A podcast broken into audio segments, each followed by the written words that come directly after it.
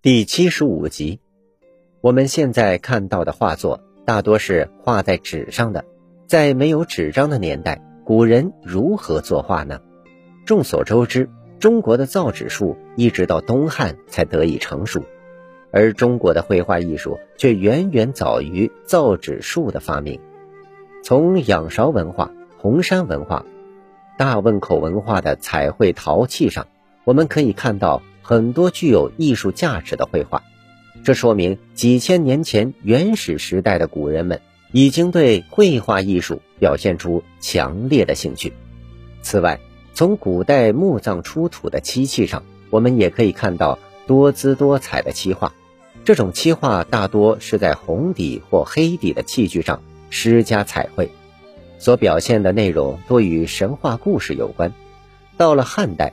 墓葬中的石壁以及木器上也出现了很多表现世俗生活的绘画。到了先秦两汉时期，出现了最接近于现在在纸上作画的绘画形式——帛画，即在布帛上作画。它的起源很早，但由于布帛易腐烂，所以我们现在能看到的主要是少数出土于墓葬的帛画。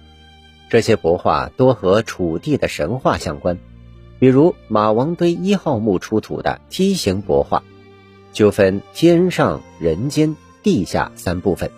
地下部分表现的是一名男子脚踩鳌龟、手托大地的场景；人间部分所占比重较小，描绘的是贵族妇女出行的场景；天上部分最为宽阔，有各种神话故事中的形象，如应龙。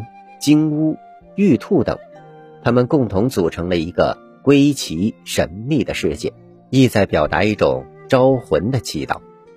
帛画到了东汉之后就逐渐消亡了，其原因不一定和造纸术的发明成熟相关，可能主要是由于文化的变迁。当整个社会文化中的神话色彩逐渐淡去之后，墓葬中的帛画就相当少见了。而在之后的中国绘画中，题材的变化、技法的变化和材质的变化，往往存在互为因果的关系。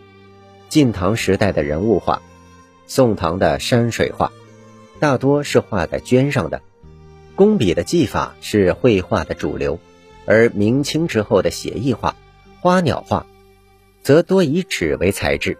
因此，我们在欣赏一幅中国画时，不妨多关注一下。绘画的材质与技法、主题之间的关联。您刚才收听的是《缤纷艺术：中华文化十万个为什么》，同名图书由中华书局出版，演播水火之声。